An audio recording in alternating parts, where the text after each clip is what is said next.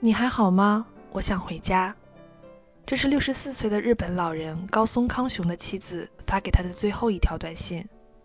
高松康雄的妻子是在日本三幺幺大地震导致的海啸发生后失踪的，到今年为止已经整整十一年了。这十一年间，高松康雄从未放弃过对妻子的寻找，甚至在二零一四年考取了潜水证。八年来，他每周下海至少一次，希望可以找到关于妻子的踪迹。带妻子回家成为了他活着唯一的愿望。嗨，大家好，这里是旅日，我是 Tina。我是祈祷老人家如愿找到妻子的 Tina。二零一一年三月十一日，日本东北部太平洋海域发生了里氏九点零级的大地震。此次地震引发的巨大海啸，对日本东北部岩手县、宫城县、福岛县等地造成毁灭性破坏。并引发了福岛第一核电站核泄漏，同时造成上万人死亡，数千人下落不明。高松康雄的妻子就是在大地震引发的海啸中失踪的，而自此以后，他从未停下寻找妻子的脚步。他觉得妻子就在海里，想去那里看看她，寻找她。于是，在六十七岁的高龄学会了潜水。他期待着某一天可以找到妻子，即便是妻子的遗体也好。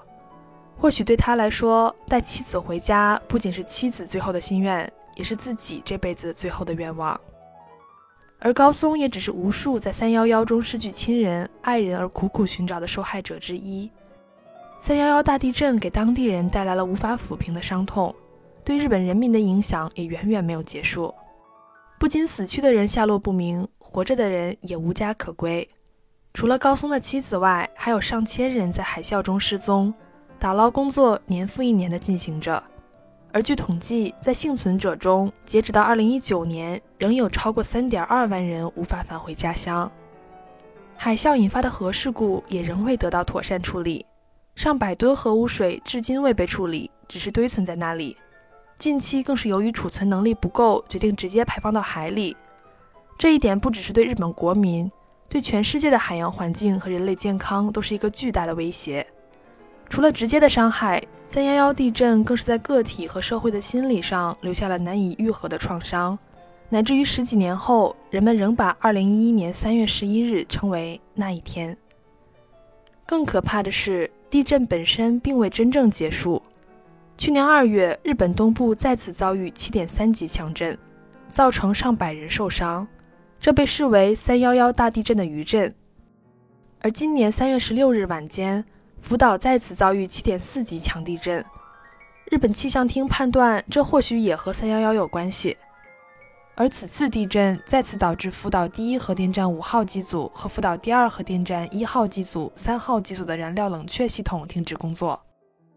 当年311时，就是因为海啸破坏了核电站的冷却供电装置，导致堆芯过热引发事故。所幸这次地震后，第一核电站的冷却装置在五小时后恢复工作。第二核电站则是在两小时后恢复工作，但这并没有阻止日本人民的厌核情绪再一次变得强烈起来。人们还没有从十一年前的东日本大地震引发的核电站事故中缓过来，这次地震又加深了大家对于福岛核电站的忧虑。尽管日本首相在第二天上午马上做出回应，称核电站目前没有发现异常，但不少日本民众直言。在已经预测到可能发生高强度地震的福岛核电站周围发生了地震，冷却装置却突然原因不明的停止工作，然后又在原因不明的状态下恢复了。这样的没有异常，叫人怎么能不担忧呢？在灾害频发地设立核电站本身就是个错误，万一再来一次海啸侵袭核电站爆炸怎么办？东电不可信，日本人都知道。要我说啊，虽然日本本身是个地震国家，但是在这之中能够选到福岛这个地方建立核电站，也真是有点本事的。然而不说日本本身能源稀少，对于核电的依赖性比较高，即使是下定决心想要废除核电站，也不是说停就能停的。从决定到完全拆除，可能需要几十年的时间。这也是日本的几个近乎无解的社会问题之一。而最后咱们说一下，其实我本人也经常被人问，日本地震是不是很多啊？是不是很危险？包括家人，每次在电视新闻上看到了日本哪哪哪地震了，也会很担心上火。但是我想说啊，虽然比起国内，尤其是我之前居住的北方平原地区，搬来日本这两年，我感受到的地震明显多了不少，但是也没到每个月、每周都会遇到。毕竟统计上，一些一二级几乎没有体感的地震，和一些全国其他地方甚至周围海上的地震也会被计算进去。所以有家人、朋友在日本留学、就业的大家也不用太过担心，我们都会保护好自己的。